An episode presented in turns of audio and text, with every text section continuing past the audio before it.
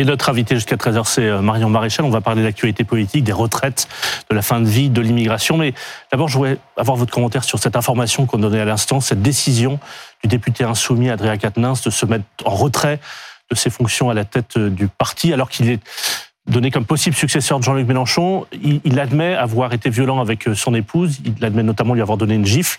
Est-ce que vous comprenez cette décision? Est-ce que vous pensez que c'est naturel qu'un responsable politique se mette en retrait de ses fonctions après avoir été accusé de violence comme ça alors moi je trouve ça assez digne de sa part euh, de se mettre en retrait pour protéger son mouvement, la réputation de son mouvement.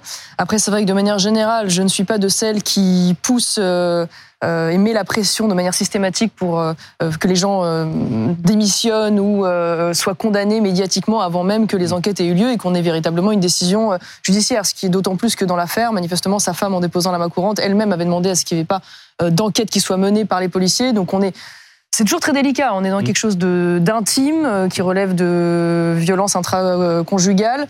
Donc je ne veux pas porter de jugement là-dessus, mais bon, disons que je, je comprends sa décision, même si une fois de plus, je n'aime pas quand le tribunal politique ou médiatique condamne avant le tribunal judiciaire. Oui, parce qu'il y a deux choses. Vous dites, il ne faut pas tribunal médiatique et autres.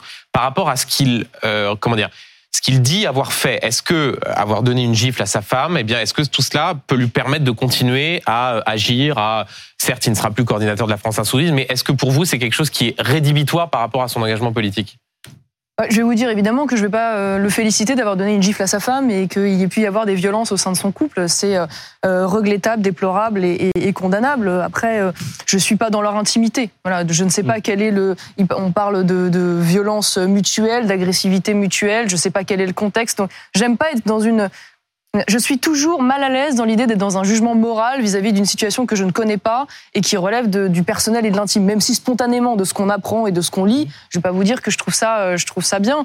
Euh, bon, c'est vrai que de manière générale, la gauche euh, nous a souvent habitués à avoir de très belles postures morales sur le féminisme et on se rend compte, et on l'a vu à plusieurs occasions, et je ne parle pas spécifiquement de cette affaire, que les, les, les, mots et les postures ne suivaient pas toujours dans la vie et dans les relations avec les femmes. Vous voulez dire qu'il y a une hypocrisie parfois de responsables politiques? Bah, disons que je trouve ça amusant quand euh, on fait parfois des procès à la famille politique qui est la mienne euh, sur le plan du féminisme euh, ou du respect des femmes et que dans le même temps on voit plus souvent de manière générale dans la vie politique en tout cas des affaires qui viennent de la gauche. On se souvient tous de Dominique Strauss-Kahn, on se souvient de ce responsable de l'UNEF. Enfin, on a beaucoup d'affaires en tête où c'est vrai que parfois les, les mots et les postures ne correspondent pas toujours aux attitudes.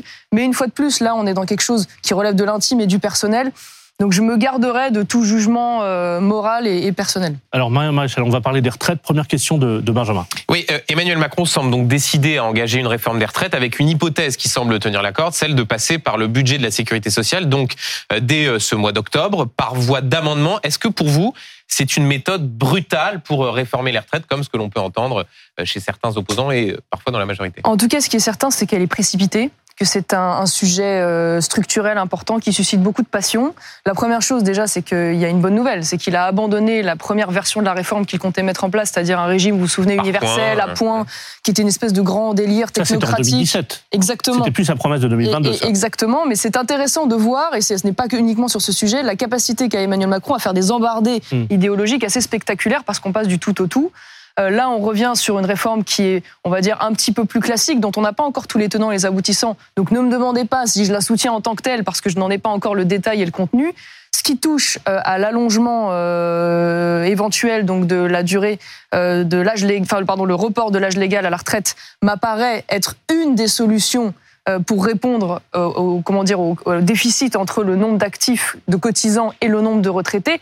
Néanmoins, et c'est là va falloir être attentif, cette euh, proposition ne peut être efficace et ne peut être juste que si elle s'inscrit en parallèle avec une politique de l'emploi, une politique de la natalité, et qu'elle traite aussi euh, la question des petites retraites. Manifestement, ce sera le cas. On, verra en détail. Mais d'un mot sur la méthode, vous dites c'est précipité parce que eux répondent euh, il faut y aller, il faut aller vite, il faut résorber le déficit des retraites et donc oui. s'il faut agir dès le mois d'octobre, faisons-le. Pourquoi c'est précipité Pour une raison simple? Parce qu'Emmanuel Macron avait commencé en effet à relancer ce sujet des retraites euh, dans une nouvelle idée de la réforme pendant la campagne présidentielle. Il a ensuite rétro-bédalé, souvenez-vous, euh, à l'entre-deux tours, parce que j'imagine qu'à ce moment-là... Il a dit on passe de 65, on fera une voilà, course il, a, il, avait, il, avait, continué à dire qu'il fallait repousser l'âge légal. Oui, il avait de nouveau changé, si vous voulez, de proposition, parce que j'imagine qu'il essayait d'envoyer des signaux à la gauche pour espérer obtenir un meilleur score au second tour face à Marine Le Pen. Et là, on repart donc vers une, une formule de, de, comment dire de réforme des retraites sans en avoir les tenants et les aboutissants et de façon précipitée, euh, sans qu'il n'y ait eu cette promesse de concertation dont il nous bassine à longueur de journée depuis qu'il est président de la République. Donc euh, oui, je suis pas très à l'aise avec la, la réforme et, et je pense par ailleurs qu'une fois de plus, le préalable eût été d'abord d'avoir une vraie vision sur une politique de natalité et d'emploi qu'on n'a pas vu jusqu'alors. On entend beaucoup parler de la réforme, par exemple, de la formation professionnelle. Euh, il y a eu encore un, débat il y a quelques semaines sur le fait qu'il y avait énormément de métiers, euh, et EDF euh, n'y fait pas exception, où il n'y avait pas aujourd'hui de personnes formées pour répondre aux besoins. on aurait aimé d'abord pouvoir avoir une réponse avant de se lancer sur davantage d'efforts demandés aux Français. Puisque vous vous rappeliez sa position ou ses positions successives pendant la campagne présidentielle, Éric Zemmour lui proposait un passage de l'âge légal à 64 ans, c'est-à-dire que la position qu'a défendue Emmanuel Macron dans l'entre-deux tours vous, vous craignez qu'il ne revienne sur cette proposition d'âge égal à 64 ans et qu'il joue davantage, par exemple, sur la durée de cotisation? A priori, à l'heure où on parle, euh, ce n'est pas le cas. Je pense que pour le coup, toucher la durée de cotisation euh, ne serait pas la bonne euh, la bonne formule. D'autant plus que l'on sait, il faut quand même en avoir conscience qu'aujourd'hui, avec des retraites, enfin pardon, des parcours professionnels saccadés, les Français ont de plus en plus de mal à, à arriver à l'âge légal de la retraite avec les trimestres de cotisation nécessaires. Ce que je crois en revanche, et ça, ça va être intéressant de voir comment il se positionne, c'est qu'il me semblerait juste mmh. de remettre aussi à plat les, les différences structurelle qu'il y a entre les régimes publics et les régimes privés. Pourquoi? Parce que nous avons... Fin des régimes spéciaux, on, on Alors, régime, régime, certains régimes spéciaux, en effet, qui selon moi, surtout ceux des établissements publics, ne se justifient plus. Mais au-delà de ça, peut-être voir comment on peut rapprocher des systèmes où on a, par exemple, vous savez, sur le, le calcul, euh, euh comment dire, des pensions de retraite, les 25 meilleures années qui sont mmh. prises en, en compte dans le privé et les 6 derniers mois pour le privé. Sûrement y a-t-il là le public. La, le public, pardon. Sûrement y a-t-il là la nécessité euh, de, de, trouver un rapprochement qui soit plus exigeant pour le privé et en même temps plus avantageux, pardon, plus exigeant pour le public et plus avantageux pour le privé, euh, parce que tout simplement aujourd'hui, ça c'est les chiffres de l'Ifrap, euh, le régime de retraite publique est structurellement déficitaire. On est à peu près à 15 milliards par an de déficit de mémoire, alors même que les projections pour le régime privé sont plus optimistes de la part du fameux Conseil d'orientation des retraites. Donc voilà, il y a beaucoup de sujets en suspens et c'est vrai qu'à l'heure où on parle, on est encore dans le flou complet. Vous évoquez une méthode précipitée. Euh, ce matin, François Bayrou, euh, à la une du Parisien, qui fait pourtant euh, partie de la majorité, François Bayrou, il lance un avertissement en disant je suis opposé à tout passage en force. Est-ce que, est que, si le gouvernement devait utiliser le 49.3 pour faire passer cette réforme, ce serait un problème selon vous? Est -ce que ce serait de nature à créer de la tension dans le pays? Oui, très certainement, et c'est euh, d'ailleurs euh, vraisemblablement ce qu'il adviendra si euh, il, comment dire, il avance trop vite sur le sujet sans véritable concertation mm. et sans une fois de plus une vision globale sur sur notamment la question de l'emploi. Le 49-3, donc pour forcer finalement la construction d'une majorité artificielle, et, et, et c'est vrai que en l'état des circonstances, quand l'Assemblée nationale est aussi diverse qu'elle l'est aujourd'hui, on, aurait aimé et espéré qu'elle soit davantage entendue. Voilà. Et je pense qu'Emmanuel Macron a davantage pris l'habitude lors du mandat précédent euh, euh, de voir euh, une assemblée finalement totalement servile et qu'il a du mal à, tenir compte du nouveau contexte politique. il y a quand même un paradoxe. Un, vous dites au fond, il faut la faire cette réforme, même si attention, 64 ans. Deux. je dis c'est une, en tout cas, c'était une, une des mesures, d'Éric Zemmour. Une des mesures à dans défendre la façon dans de, un de promettre l'exercice du pouvoir chez Éric Zemmour, c'était plutôt un exercice du pouvoir bonapartiste. On ne vous a pas beaucoup entendu pendant la campagne présidentielle parler de, de concertation. Et là, vous dites attention, il ne faut pas brutaliser et autres. Est-ce qu'au fond, il n'y a pas une forme de, de clarté de la part d'Emmanuel Macron à dire on y va? Les Français ont quand même envoyé un signal important lorsqu'ils ont envoyé à l'Assemblée nationale euh, des groupes aujourd'hui euh, plus importants qu'ils ne l'étaient par le passé. Je pense notamment au groupe du Rassemblement national. Euh, on voit bien la coalition de la NUPES aussi aujourd'hui qui représente une force politique importante. Donc il y a un signal qui a été envoyé par les Français qui ont considéré qu'ils ne voulaient pas donner les pleins pouvoirs à Emmanuel Macron. Donc à partir de là, il est important que le président, dans sa manière de gouverner, en tienne compte. Il n'a pas un blanc-seing. Voilà. Donc quand on est sur des sujets aussi à la fois sensibles et importants pour le pays que la réforme mmh. des retraites. Voilà, on pourrait attendre de sa part, euh, en effet, d'un changement d'attitude politique euh, qui, qui, comment dire, qui change de ce à quoi il nous a habitués durant les cinq dernières années. On va parler d'immigration. Euh, c'est un, une annonce qui a été faite, ou plutôt une confirmation qui a été faite par Emmanuel Macron cette, cette semaine. Il y aura un projet de loi immigration au début de l'année 2023. L'un des aspects, c'est le rétablissement d'une forme de double peine.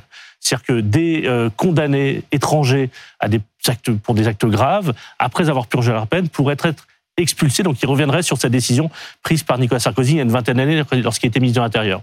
Est-ce que ça va dans le bon sens?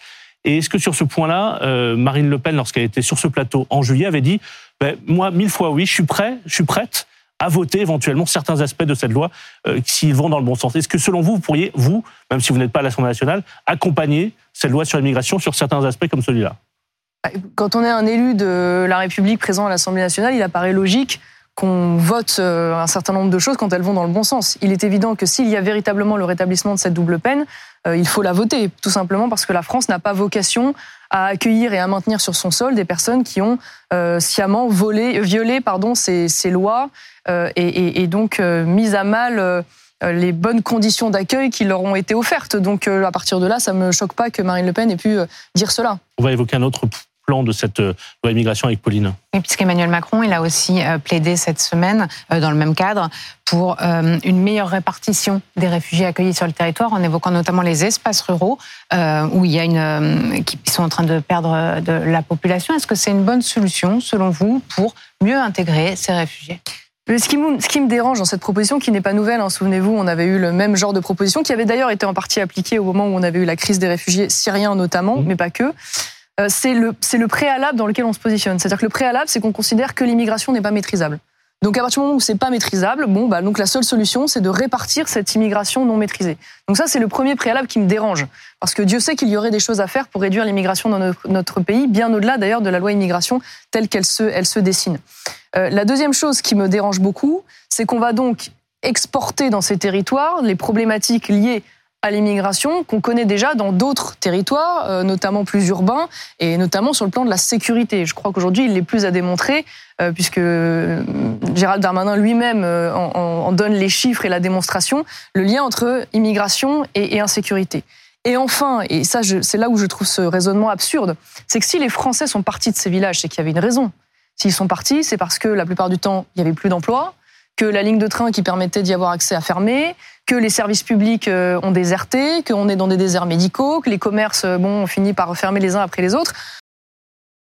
Si les Français sont partis de ces territoires, que demain, euh, les migrants qui y seront mis, ils resteront durablement, alors même que les conditions de vie ne sont pas Le président de la République parle notamment de ceux qui obtiennent un titre d'asile. De réfugiés. De réfugiés. Oui. Est-ce que ce n'est pas, comment dire, pas ça règle pas le problème que je viens de non, vous non, dire. Mais attendez, est-ce qu'il n'y a pas une forme de logique à simplement dire que sur un nombre total de réfugiés euh, par an, eh ben, on fait en sorte de les répartir sur tout le territoire pour éviter euh, qu'il n'y ait des concentrations de réfugiés à tel ou tel endroit C'est une forme de logique, non? Alors non, je ne crois pas. Déjà parce qu'une fois de plus, euh, ça ne traite pas la question du dévoiement du droit d'asile. mais ça, c'est un autre sujet. on ne parle pas d'immigration illégale. Là, on parle de, de, gens qui obtiennent un titre d'asile. Ce sont des réfugiés. C'est le sujet de base. Ça veut dire qu'aujourd'hui, le droit d'asile est très largement et trop largement donné ça, c'est une chose. Le droit d'asile, la conception en tout cas que je m'en fais et que nous nous en faisons, c'est d'abord un droit extrêmement restreint qui devrait être d'abord accordé à des réfugiés politiques dans des circonstances très particulières. Et aujourd'hui, c'est devenu non seulement une nouvelle filière d'immigration illégale, euh, vous le savez, 80% des déboutés de ce droit d'asile, en réalité, finissent par rester sur le territoire français.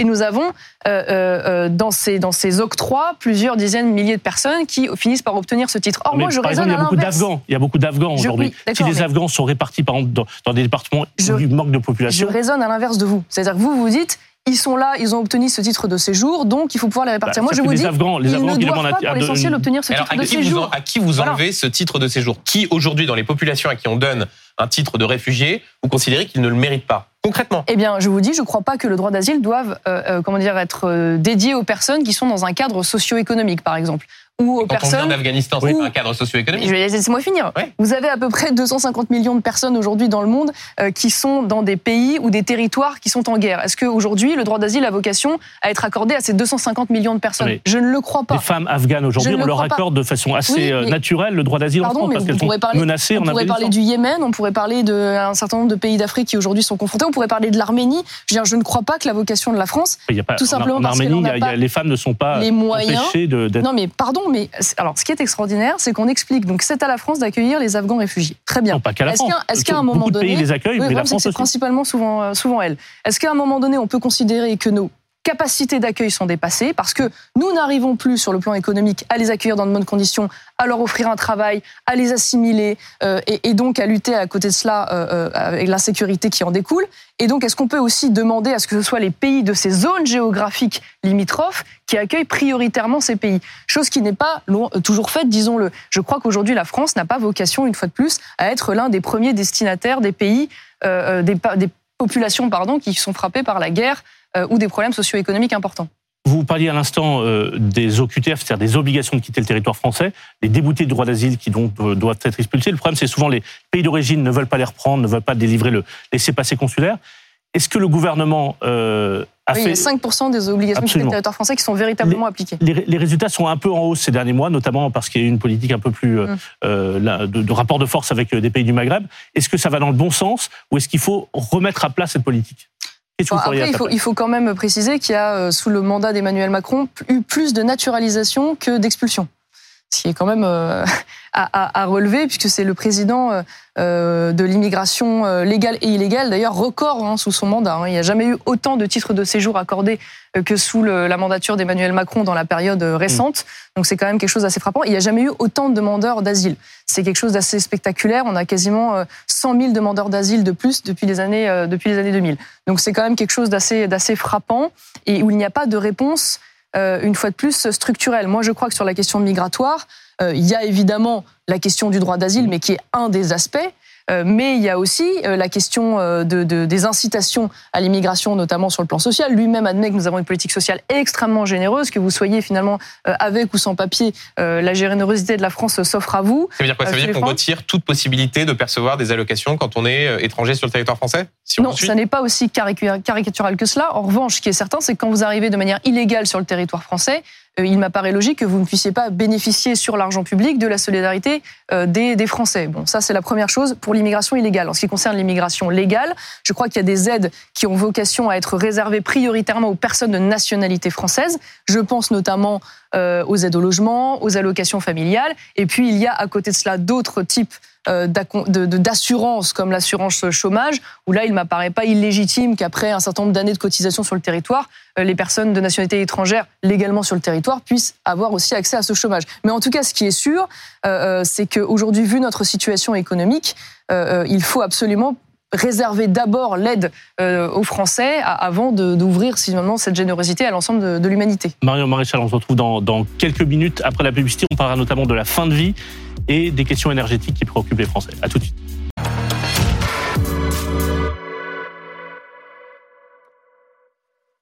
Marion Maréchal, vice-présidente de Reconquête et l'invité de BFM Politique. Euh, aujourd'hui, on a parlé des retraites, on a parlé de l'immigration, on va parler d'un autre sujet d'actualité important, la fin de vie. Emmanuel Macron euh, l'a évoqué cette semaine et une question de Benjamin. Oui, absolument. Emmanuel Macron a annoncé le lancement d'une convention citoyenne sur ce sujet en vue d'une possible loi d'ici la fin d'année 2023, après un avis favorable du comité d'éthique. Question simple, est-ce que c'est, selon vous, la bonne méthode pour aborder euh, ce sujet sensible? Alors déjà, échappons euh, au langage orwellien, parlons d'euthanasie, puisque c'est d'euthanasie dont il s'agit, et pas seulement de fin de vie, de fin de vie, comme on dit, comme on dit joliment et poétiquement. disons les choses crûment, que les Français sachent de ce dont on parle. C'est pas que l'euthanasie en l'occurrence, hein, parce que le suicide assisté, c'est pas précis. Et vous me parlez de, ça équivaut à une euthanasie, pardon. Hein, vous injectez un produit qui va tuer quelqu'un de manière, de manière volontaire. La méthode. Ce qui me dérange dans la méthode, au-delà de, comment dire de cette la manière dont il va euh, associer les gens pour euh, aboutir à une concertation, c'est le fait qu'on se pose cette question-là, alors qu'aujourd'hui il y a à peu près deux tiers des Français qui en ont besoin, qui n'ont pas accès aux soins palliatifs, qu'il y a à peu près 27 départements qui sont intégralement privés de soins palliatifs, donc on est en train de constater qu'aujourd'hui, il y a une défaillance majeure euh, de notre pays dans l'accompagnement de, de, la souffrance et des derniers moments euh, des personnes justement en fin de vie dans une grande partie du territoire. Et euh, au lieu de traiter ce sujet fondamental... Non, mais le comité d'éthique là-dessus est clair. Il dit on peut avancer sur la loi d'euthanasie suicide assistée à eh ben condition d'investir massivement dans les soins palliatifs. Eh Donc les deux vont de pair. Eh bien, je ne crois pas. Je crois que déjà la priorité devrait d'abord être cela. Ensuite, je vous le dis franchement, pour moi, il y a une question de principe. Euh, et qui a des, conséquences extrêmement concrètes. Si demain vous remettez en cause euh, l'interdit de tuer, parce que c'est ça ce dont on parle, disons les choses crûment, vous savez quand ça commence, vous ne savez pas où ça s'arrête. Et parlons du modèle belge, puisque Emmanuel Macron lui-même a présenté la loi belge sur l'euthanasie comme un modèle sur lequel nous avons à peu près 20 ans de recul. Aujourd'hui, en Belgique, euh, c'est à peu près un décès sur 40 qui sont concernés par l'euthanasie. Ça veut dire qu'on est très loin des situations exceptionnelles euh, telles euh, qu'on ne le présente aujourd'hui. Et d'ailleurs, ça ne fait que s'amplifier depuis, depuis que cela existe. Euh, ça avait commencé par concerner les personnes euh, malades euh, qui n'avaient pas de perspective de rédemption dans un premier temps. Ensuite, ça a été étendu aux personnes atteintes d'un certain nombre de pathologies psychologiques, notamment la dépression, l'autisme peuvent être concernés. ça a ensuite été étendu aux personnes atteintes de polypathologies, c'est-à-dire de plusieurs pathologies qui ne sont pas mortelles. Ensuite, ça a été étendu aux mineurs. Et aujourd'hui, il y a un débat en Belgique pour savoir s'il faudrait étendre cette euthanasie aux personnes atteintes d'Alzheimer. Donc vous voyez, ce qui me terrifie là-dedans, c'est que euh, on, va vers une question absolument abyssale dont on ne maîtrise pas, je crois, totalement les conséquences. Et je ne peux en Belgique, on parle de 2600 euthanasies par an, hein, simplement pour que les gens aient les chiffres et pas non plus de. Non, non, mais c'est une. Vous, vous vérifierez, c'est aujourd'hui une sur 2600 par an. Et c'est très intéressant parce que moi, je vois un, paradoxe dans nos sociétés. C'est-à-dire que quand une personne se jette d'un pont, je pense qu'on se félicite tous que la société envoie euh, les pompiers, le SAMU pour aller la secourir euh, et, la remettre sur le droit chemin. En revanche, quand la personne est dans son lit en train de vous demander de mourir, euh, personne ne semble rien avoir à redire et tout le monde finalement se résigne à donner la mort à cette personne. Donc je crois qu'il y, a, véritablement une forme de, paradoxe qui me dérange et, je vous le dis euh, franchement, je crois que c'est extrêmement dangereux. Je ne peux pas m'empêcher de penser, moi-même j'ai des grands-parents et je pense qu'on les a tous entendus tenir ce discours-là un jour ou l'autre, de manger à ces personnes âgées qui se retrouvent dans les EHPAD et qui à un moment donné se diront finalement je suis un poids pour ma famille et qui du coup n'ayant pas envie de mourir finiront par faire ce choix parce qu'elles auront peur de représenter un poids pour, euh, pour euh, leurs proches. Et je trouve que leur laisser cette perspective-là est, est absolument inhumain. Voilà, j'ai pas d'autres mots. Quand le comité d'éthique juge possible de légaliser une aide active à mourir, il pose aussi des conditions très strictes. C'est pas des garanties suffisantes euh, selon vous? Ça veut dire que vous êtes opposé à toute évolution de la loi sur la fin de vie? Je ne donne aucun crédit à ce comité d'éthique. Aucun. Je vous le donne aucun puisqu'il a changé d'avis. Il faut savoir qu'il y a quelques années, il avait expliqué qu'il était contre défavorable euh, à la légalisation de l'euthanasie. En quelques années seulement, il a donc euh, abouti à la décision que vous venez d'énoncer. Et, je donne d'autant moins de crédit que j'ai lu il y a quelques années une, interview de M. Delfrécy, donc le président de ce comité d'éthique, qui explique euh, qu'il ne sait pas ce qu'est le bien et le mal, qu'il n'est pas là pour définir le bien et le mal, qu'il est là simplement pour accompagner un état d'opinion dans la société au regard des connaissances scientifiques, qu'il n'y a aucune valeur absolue, qu'il n'y a aucune valeur intangible, qu'elles sont toutes finalement relatives. Donc sincèrement, je ne vois pas euh, euh, quelle est quelle plus-value apporte ce comité d'éthique, puisqu'il ne fait finalement qu'acter un état de l'opinion, semble-t-il, à un instant T. Marion Maréchal, on va parler d'énergie et de la guerre en Ukraine dans un instant, mais nouveauté dans cette émission, dans BFM Politique, au milieu de l'émission, on, vous donne euh, la possibilité de choisir des photos, de commenter des photos. C'est la nouveauté. Euh, donc on a trois photos pour vous, vous allez euh, les, voir, trois photos qui vont s'afficher derrière nous. voici trois photos. Vous les voyez. Euh, je vais vous demander de choisir euh, deux d'entre elles. Elles n'ont pas de lien entre elles, on est d'accord. Elles n'ont pas de lien entre elles. La première. bon, on va prendre euh, les funérailles. Oui, bah, concrètement, qu'est-ce que qu'est-ce qui vous inspire cette émotion des Britanniques ces heures de queue, parfois plus de 12 heures ou 15 heures de queue pour aller rendre hommage à, la reine Elisabeth. Qu'est-ce que, qu'est-ce que ça dit de ce pays et peut-être aussi de son identité qui, le Royaume-Uni comme la France, connaît des questions, des doutes autour de son identité? Bah, je trouve ça extrêmement euh, touchant. Ça n'est pas mon histoire et ça n'est pas ma reine, mais c'est vrai que elle, elle représente euh, une, une, époque finalement qui se ferme avec elle. Et je dois dire que je crois que ça révèle ce besoin qu'ont les peuples de mystique. C'est-à-dire que, euh, et c'est peut-être ce qui manque d'une certaine manière parfois au peuple français, c'est-à-dire que ce qui est fort dans le régime euh, monarchique euh, et parlementaire britannique, c'est qu'il y a voilà les partis qui s'écharpent, se divisent, votent les lois, mais il y a cette monarchie sur laquelle se retrouvent tous les Britanniques, quelles que soient finalement leurs idées, quelles que soient leurs origines, quel que soit leur âge. Et c'est une manière finalement de d'incarner l'unité du peuple britannique. au-delà Macron qui en 2016 ou au-delà des clivages. il manque à la France la figure du roi. Oh, je pense que c'est ce qu'il voulait un peu signifier, mais je trouve ça beau qu'il puisse y avoir une institution sur laquelle tous les Britanniques se retrouvent, quelles que soient leurs idées politiques, quelle que soit leur origine. Vous dire que la monarchie, ça peut être un système moderne pour une démocratie? Bah, la preuve, c'est qu'il n'y a pas d'antinomie. Hein. Le, régime monarchie britannique fonctionne euh, très bien. Euh, c'est plutôt une, démocratie euh, vivace. qui a réussi même à mettre en œuvre le Brexit, ce qui n'était pas chose aisée, disons-le. Donc non, non, je crois que c'est pas pas un anti-modèle. En tout cas, ce qui est sûr, c'est que ça révèle et la passion des Français, d'une certaine manière, pour ces funérailles et pour cette reine révèle bien que oui, il y a peut-être, je sais pas, une petite once de nostalgie chez les Français. Alors il y a deux autres photos, je vous demande d'en choisir une. Il y a une photo de Sandrine Rousseau, il y a une photo de Jean-Marie Le Pen. Photo très flatteuse de Jean-Marie Le Pen d'ailleurs. Euh, même à moi, il me fait peur sur cette photo, donc je vais choisir Sandrine Rousseau. Alors une question de Pauline. Eh est-ce que vous diriez, euh, comme, euh, comme Sandrine Rousseau, députée écolo, que bah, la valeur travail, c'est quand même une valeur de droite?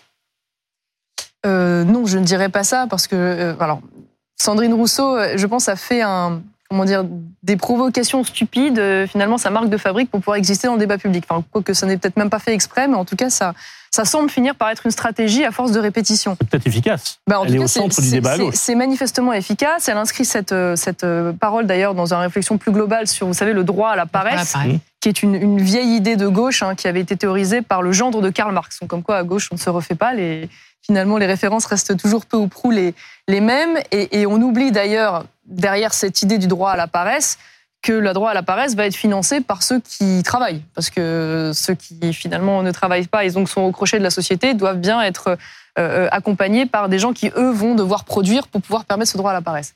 Donc je pense que c'est surtout une, une, énorme bêtise. Le travail n'est ni de droite ni de gauche. Euh, dans la mesure du possible, il se doit évidemment d'être digne, adapté et de servir la société au sens large. Donc je sais pas, Sandrine Rousseau a encore frappé. En tout cas, le droit à la bêtise est définitivement une, valeur de gauche, semble-t-il.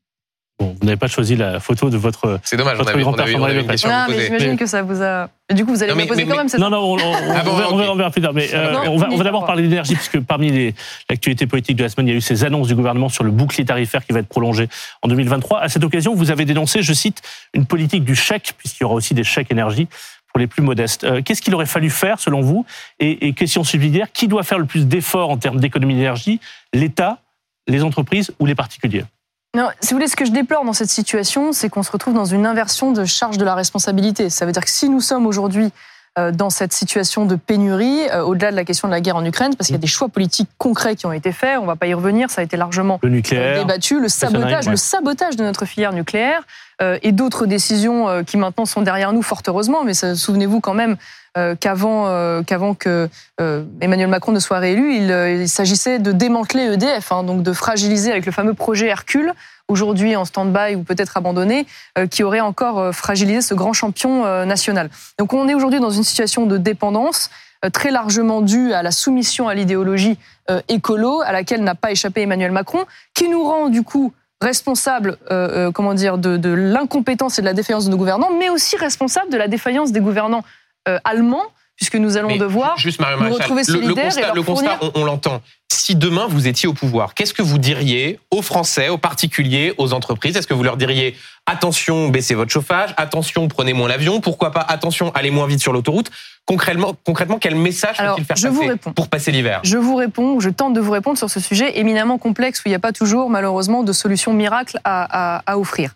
Il y a selon moi deux réponses possibles. Il y a une réponse de court terme qui évidemment implique, puisqu'on est dos au mur maintenant, mmh. d'aider euh, au maximum nos particuliers, les particuliers et nos entreprises pour éviter la faillite générale, notamment de notre industrie. Euh, donc ça, je ne suis pas choquée par cette idée d'aide immédiate. Je pense d'ailleurs que le modèle euh, hispano-portugais, pour faire simple, était un modèle intéressant. Ça veut dire, vous avez vu. l'électricité pour les entreprises. Alors ça, et surtout, il, subventionne le prix du gaz. Puisque vous savez que le, prix du gaz est corrélé au prix de l'électricité, il subventionne le prix du gaz pour faire baisser en fait le prix de l'électricité et il demande en parallèle la solidarité de producteurs d'électricité non gaziers, c'est-à-dire notamment les producteurs euh, d'énergie renouvelable. C'est lié notamment au fait que géographiquement la péninsule ibérique est dans une situation qui n'est pas exactement la même que la France au milieu de l'Europe. Vous avez totalement raison et on va y revenir. Donc euh, on pourrait demander en effet le soutien de ces producteurs d'énergie renouvelable qui ne sont pas toujours ceux qu'on imagine. Vous savez peut-être que vous l'ignorez peut-être, mais Ikea est, est un, un, comment dire possède euh, comment dire, des, des, usines de production d'énergie renouvelable pour l'électricité, et donc il pourrait être un contributeur exceptionnel, solidaire, pour pouvoir euh, accompagner ces aides immédiates. Et ensuite, dans un deuxième temps, se pose pourquoi pas la question de la sortie du marché commun de l'électricité, mais il y a des préalables qui ne se font pas d'un claquement de doigts. Parce que euh, ce marché commun de l'électricité est ce qui nous permet aujourd'hui d'importer de l'électricité de l'étranger. Or, comme nous sommes aujourd'hui en pénurie, on n'a pas le luxe de pouvoir en sortir immédiatement. Donc il y a deux préalables. Le premier, c'est de retrouver une autonomie maximale et donc la reconstruction d'un parc nucléaire performant. Et la deuxième chose, c'est de, de, sortir aussi d'un système de concurrence, ça veut dire de retrouver un, champion national qui est le mm. monopole de la production et de la distribution, à savoir EDF. Donc vous voyez, c'est quand même des conditions lourdes, et, donc ça demande une vision sur le moyen long terme finalement. Estimez-vous aussi qu'il faudrait renoncer aux sanctions contre la Russie pour pouvoir acheter des hydrocarbures euh, à Moscou et desserrer un peu cet étau? Alors, je crois que ce qu'il faut dire aux Français, c'est qu'il n'y a aucune solution alternative à la Russie qui soit totalement économiquement et moralement euh, euh, totalement acceptable. Je m'explique. C'est-à-dire que si vous renoncez au gaz russe, pour des raisons tout à fait légitimes de soutien à l'Ukraine dans le cadre de la guerre que nous connaissons. L'alternative, c'est quoi? C'est le gaz qatari. On ne peut pas dire que ce soit une grande démocratie respectueuse des droits de l'homme. le euh, Qatar n'a pas envahi l'Ukraine. Oui, d'accord, mais enfin, c'est quand même pas une des grandes démocraties respectueuses des droits de l'homme. et on en parlera peut-être davantage au moment de la Coupe du Monde. Il y a... Vous boycottez d'ailleurs la Coupe du Monde? Pardon? Vous boycottez la Coupe du Monde, puisque vous en parlez? Ah, moi, je suis pas très à l'aise. Je, je suis pas très à l'aise. Hein, je vais vous le dire franchement pour différentes raisons. Je parle pas des joueurs, mais je parle des politiques. Est-ce qu'il faut que les politiques Il y a les questions. Il y a les questions climatiques. Mais il y a aussi les questions des conditions dans lesquelles les infrastructures ont été construites. Il y a beaucoup de morts, notamment. Oui, bah euh, oui. Enfin, je veux dire, on parle de ça d'un revers de main. Enfin, c'est juste de l'esclavagisme moderne. Hein, pardon. Euh, avec des morts, euh, comme, comme vous l'avez relevé. Est-ce que le président de la République ou la ministre des Sports oui, aller là-bas si, si, on devait être cohérent, oui, je pense qu'on pourrait boycotter. Enfin, ça, honnêtement, ça, me, ça ne me choquerait pas. Seulement les pouvoirs publics ou aussi les équipes? On va au bout je sais pas, moi je suis pas sportif de, haut niveau, c'est à eux. Bah, ils n'ont pas choisi eux. De, non, mais voilà, enfin je veux dire. La Coupe du Monde se passe au Qatar plutôt Oui, exactement. Je pense qu'ils en sont pas, ils sont, sont pas responsables. Mais je serais pas choqué qu'il y ait un signal politique envoyé. Euh, vous, vous estimez que le président ou la ministre des Sports ne devrait pas y aller? Oui, euh, je pense que ça peut être un signal qui. Enfin, ça ne me choquerait pas en tout cas qu'il y ait un symbole politique fort qui soit envoyé, eu égard à la manière dont ces infrastructures ont été construites. Donc, je, je, oui, on revient sur la Russie, pardon. Le Qatar, euh, l'alternative, c'est quoi? L'Azerbaïdjan. Euh, vous avez vu que la présidente de la Commission européenne est allée doubler euh, euh, la quantité d'importation de gaz azéri, alors même que l'Azerbaïdjan, puisqu'on parle de pays souverains envahis, est actuellement et depuis déjà plusieurs années en train d'envahir et d'occuper illégalement un, pays souverain qui est l'Arménie, qui est une démocratie quand l'Azerbaïdjan est une dictature sans que manifestement les pouvoirs publics ne s'en émeuvent suffisamment pour on entend votre raisonnement, mais mm. Rassemblement national, France Insoumise disent il faut arrêter les sanctions sur les hydrocarbures parce que ça sert à rien et parce que ça pénalise les Français. Eh c'est exactement ce que je suis en train de vous dire, c'est-à-dire qu'on n'a pas de solution alternative parfaitement euh, euh, satisfaisante.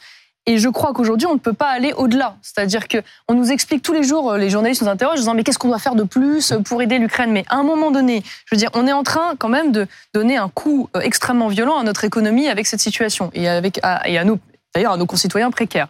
Euh, on est en train euh, de mettre à genoux notre industrie. Euh, on est sur la crête de la co-belligérance en Ukraine. L'étape supplémentaire, pardon, mais c'est la troisième guerre mondiale en fait. C'est la troisième guerre mondiale. Donc je crois qu'aujourd'hui, l'Europe et la France en particulier ne peut pas aller au-delà. La, la réponse, elle doit venir et elle ne peut venir aujourd'hui que des Ukrainiens mais pas en deçà. Que des Ukrainiens. Vous n'appelez pas à ce qu'il y ait un levé des sanctions. Ah bah, en tout cas, ce qui est sûr sur la partie euh, énergétique, vu l'état de notre dépendance, parce que nous n'avons pas de gaz euh, sous nos pieds, et vu les alternatives, euh, je ne serais pas choqué qu'on desserre un peu les taux avec la. Russie, au moins sur le court terme, parce que je ne crois pas que ce soit aux Français de payer pour, pour cette guerre russo-ukrainienne. Et je le dis d'autant plus qu'on on a l'impression qu'on parle de choses complètement abstraites. Mais derrière les faillites d'entreprises, c'est des vies brisées. Hein. Je veux dire, c'est des centaines, si ce n'est des milliers de Français qui peuvent se retrouver au chômage, euh, dos au mur, à plus pouvoir nourrir leur famille. Donc euh, bon, moi je crois que la responsabilité des hommes politiques français, c'est d'abord de défendre l'intérêt de leurs concitoyens. Mario Maréchal, vous êtes euh, vice-présidente de Reconquête. Je voudrais vous soumettre une phrase prononcée par euh, Marine Le Pen, présidente du Rassemblement national dans Ouest France ce week-end. Je cite à propos de Reconquête Ce parti est déconnecté des problèmes quotidiens des Français. Il peut continuer à vivoter pendant des années. C'est ce que dit Marion. Pardon, excusez-moi. Lapsus, excusez-moi, Marine Le Pen. Au vous m'appelez pas Jean-Marie déjà. excusez-moi pour ce, pour ce lapsus. Euh, est-ce qu'il n'y a pas quand même une partie de vrai? Est-ce que au fond, Reconquête n'a pas, et c'est peut-être l'une des raisons de l'échec législatif, n'a pas semblé déconnecté des problèmes quotidiens des Français? En tout cas, beaucoup de Français, notamment de Français des classes populaires, ont préféré voter pour le Rassemblement national plutôt que pour Reconquête aux législatives. Est-ce qu'elle ne pointe pas là une faiblesse de reconquête je, pense que cette question euh, pourrait davantage être posée aux Républicains, puisque en l'occurrence Valérie Pécresse a fait un million de voix de moins qu'Éric Zemmour. Ah oui, ils ont des élus à l'Assemblée. Elle a fait, oui, d'accord. Enfin, d'ailleurs, des élus, des élus souvent aux élections locales qui sont les premiers à cacher, vous savez, leur, leur logo les Républicains, parce qu'il ne fait pas bon être euh, estampillé républicain pendant les élections. En tout cas, dont la moitié ont approuvé. Parce que c'est pas un parti bourgeois au fond, Reconquête, un parti urbain, bourgeois, peut-être élitiste, en tout cas perçu comme ça par une partie non, mais des Français. Je, je, pourquoi je reviens sur ce procès-là? Parce que je trouve ça étonnant qu'on pose la question de la légitimité de l'existence de Reconquête dans le débat public, alors qu'on ne se la pose jamais, par exemple, pour les, les écolos ou les républicains. Non, on parle de l'efficacité dérisoire aux élections. Porter le message, Donc, non, mais je, je, réponds sur cette phrase que je trouve un peu méprisante. C'est un peu dommage parce que le, Front National. La phrase de Marine Le Pen, vous la trouvez méprisante. Je pense que le Front National n'a pas, toujours fait 20, 25, 27 Vous savez, on parle de Jean-Marie Le Pen. Jean-Marie Le Pen, il a commencé la vie politique en faisant 0,74 euh, aux élections. Donc, euh, je veux dire, je trouve, que, je trouve que cet argument est totalement antinomique avec l'idée que je me fais de la politique qui implique constance, pugnacité et, temps long pour s'inscrire dans le paysage politique. Donc non, je ne crois pas du tout que ce soit un parti euh, bourgeois euh, tel que, tel, que, tel que vous le dites. Je pense que c'est un parti qui a une vraie singularité de ligne sur, euh, sur l'économie notamment, c'est vrai, par rapport au Rassemblement national, qui est un, une approche peut-être moins étatiste, qui veut s'attacher davantage à valoriser le travail et à lutter contre l'assistanat que ne le ferait le Rassemblement national. Je ne crois pas que ce soit une logique de bourgeois, je pense que c'est une logique de Français qui se lèvent le matin, qui ont envie de vivre de leur travail et qui n'ont pas envie de porter à bout de bras euh, euh, les aides sociales pour ceux qui ont le droit à la paresse dont parle Sandrine Rousseau. Euh, Marie dans deux ans, il y aura les élections européennes. question simple, est-ce que vous serez tête de liste pour Reconquête? Ah, je, rien n'est décidé à l'heure actuelle. Hein. Est-ce que c'est une possibilité je, vous ai, J'ai été interrogé par vos confrères, j'ai dit que cela m'intéressait, euh, mais je crois qu'il y a d'abord un préalable urgent pour Reconquête, c'est déjà de définir quel sera notre projet européen. C'est ce qui m'intéresse et, et, je pense que c'est l'essentiel. Ensuite, en ce qui concerne la tête de liste... Pour faire simple, c'est Éric Zemmour ou vous? Non, mais en ce qui concerne la euh. tête de liste, c'est une décision qui sera prise de manière collective ensemble le moment venu. Je crois qu'on n'y est pas du tout. Euh, ni moi, ni Eric ne sommes dans, cette, dans cet agenda pour le moment. Il n'y a absolument aucune concurrence parce que je vois bien euh, en ce moment euh, qu'il y a une petite tentative de mise en concurrence. Je vous le dis une fois plus, c'est une, une, décision qu'on prendra ensemble. Voilà. La, la, concurrence existe partout et elle est parfois une saine émulation. Il y a aussi une concurrence euh, en ce moment au Rassemblement national, puisque les adhérents euh, doivent choisir entre Louis Alliot et Jordan Bardella pour la présidence du parti. Est-ce que vous avez une préférence? Est-ce que l'élection de l'un ou l'autre rendrait plus facile un éventuel travail en commun avec votre parti? Euh, si vous voulez, la difficulté, c'est que quand il y a une compétition interne dans un mouvement, en principe, c'est une compétition de ligne et de stratégie. Or, aujourd'hui, on se rend compte qu'entre Jordan Bardella et Louis Alliot, c'est moins une différence de ligne, que euh, une différence de parcours. Bardella est plus identitaire, par exemple. parcours et d'image. peut-être de la stratégie d'Éric Zemmour. On dit qu'il échange avec Stanislas Rigaud. Les proches de Louis Elliot disent ah oui, Jordan Bardella, lui, il pourrait plus se rapprocher d'Éric Zemmour. On dit qu'il est plus ceci, cela, mais en tout cas dans les déclarations que j'ai vues, je n'ai pas vu une, comment dire, un projet radicalement différent de celui de Louis Alliot. Ce qu'il faut quand même noter, c'est qu'il est semble acté pour tout le monde et eux au premier plan, puisqu'ils l'ont dit, répété, que Marine Le Pen sera la candidate en 2027. Donc en réalité, c'est elle qui restera le chef politique. Vous avez un doute là-dessus sur la possibilité qu'elle soit candidate en 2027 bah, Je pense qu'à l'heure actuelle, c'est acté dans la tête de tout le monde. Alors après 5 ans, c'est long, mais de fait, c'est elle qui restera la chef politique, si c'est elle la candidate en 2027. Donc je veux dire que ce soit Jordan Bardella ou Louis Elio, de toute façon... Elle, elle dit circonstances exceptionnelles, elle continue à le dire. Elle oui, mais elle l'avait dit de toute façon avant l'élection de 2027. Ce qui est certain, bon, je pense qu'en plus, la situation est suffisamment grave. Je ne sais pas ce qui, qui représenterait des circonstances exceptionnelles. Mais qu'importe. Ce que je veux dire, c'est qu'aujourd'hui, lui, comme Jordan Bardella, comme Louis Alliot, semble acter le fait qu'ils seront là pour faire tourner la machine, comme euh, j'ai pu l'entendre, plus que pour porter un véritable projet et, une véritable stratégie. Mario Maréchal, il nous reste trois minutes. Je voudrais qu'on parle de ce qui se passe en Italie ou ce qui va se passer dimanche prochain, puisqu'il y a des élections législatives, situation politique très complexe, mais tous les sondages indiquent qu'il devrait y avoir une coalition au pouvoir, une coalition de droite et de plusieurs partis euh, euh, d'extrême droite. Au fond, c'est l'union des droites qui pourrait gagner. C'était la ligne que défendait Zemmour dans cette euh, élection présidentielle, qui n'a fait que, 7%. Est-ce que quelle leçon vous tirez de ce qui se passe en Italie en ce moment? Est-ce que finalement c'est le chemin que vous aimeriez euh, suivre, l'union de reconquête du Rassemblement national et peut-être de LR, et c'est la condition pour arriver au pouvoir oui, puisque c'est une ligne que je défendais même lorsque j'étais député au sein du Front National. Euh, et j'étais d'ailleurs. Euh, d'ailleurs. Et c'est l'une des raisons pour lesquelles j'en étais parti, parce que je continue, je pense et je continue de penser que dans nos institutions, on ne peut pas gagner seul et qu'il faut donc travailler avec des forces euh, complémentaires qui, gagnent, qui gardent chacune leur spécificité, mais qui sont amenées à travailler ensemble. L'exemple italien en est un excellent exemple. Euh, ça n'est pas nouveau. Hein. Vous savez qu'en Italie, au niveau euh, régional, local, comme au niveau national, ces coalitions à droite. La Ligue a déjà été au, pouvoir depuis longtemps, avec des ministres, etc. Exactement. On parle de l'Italie, on pourrait aussi parler de la Suède, hein, qui est aussi un exemple extrêmement récent d'une coalition des droites qui a fini par accéder au pouvoir pour pouvoir gouverner ensemble. J'espère, et ce sera le rôle de Reconquête dans les années à venir, de, de promouvoir cette stratégie pour qu'on puisse y aboutir à un moment donné. On voit bien qu'en Suède, par exemple, le parti d'extrême droite risque de rester aux portes du gouvernement et d'être finalement qu'un soutien au Parlement parce que justement les autres partis euh, euh, n'en veulent pas. Alors moi déjà, je, je, je réfute ce terme d'extrême droite parce que je ne crois pas que euh, ni Giorgia Meloni ni les démocrates suédois ne soient. Enfin, Giorgia Meloni avait dit en 96 à France 3, droite. moi je crois que Mussolini c'était un bon politicien. Euh, Vous trouveriez aussi des déclarations de Berlusconi qui pourraient vous surprendre sur le sujet. Et pourtant, il est censé représenter le centre droit.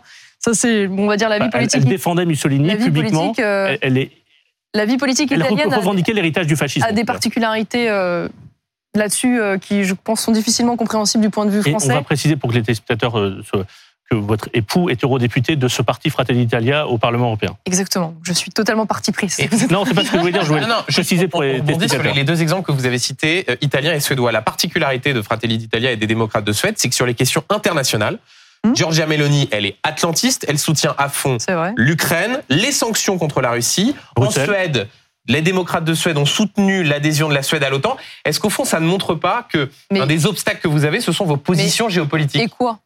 Et quoi? Parce que c'est pas, c'est normal que selon Bah, les vous voyez pays. bien, Éric Zemmour lui-même a admis que pendant la campagne présidentielle, ce qu'il avait impacté, c'était ce qu'il avait dit sur la Russie, ses précédentes déclarations euh, sur les réfugiés ukrainiens, sur les sanctions. Non mais ce que je vous ai dit là, c'est que je vous ai dit qu'il y avait un modèle euh, à- dont, dont on pouvait s'inspirer, qui était l'idée de travailler ensemble au sein d'une sur coalition. le fond, rien. Je vous ai pas dit, je vous ai pas dit que euh, les positions de Giorgia Meloni, dont je me sens personnellement plus proche dans le cadre de cette coalition, se, se confondent totalement avec les positions de reconquête, comme celles des démocrates se confondent totalement avec celles de reconquête. Enfin, ce serait absurde. Ce sont des pays différents, avec des intérêts différents et avec des, euh, des, des contraintes différentes. Donc ça, c'est tout à fait normal qu'il y ait des, des divergences. Je ne crois pas du tout que ce soit la question internationale qui ait euh, empêché cette idée de la coalition.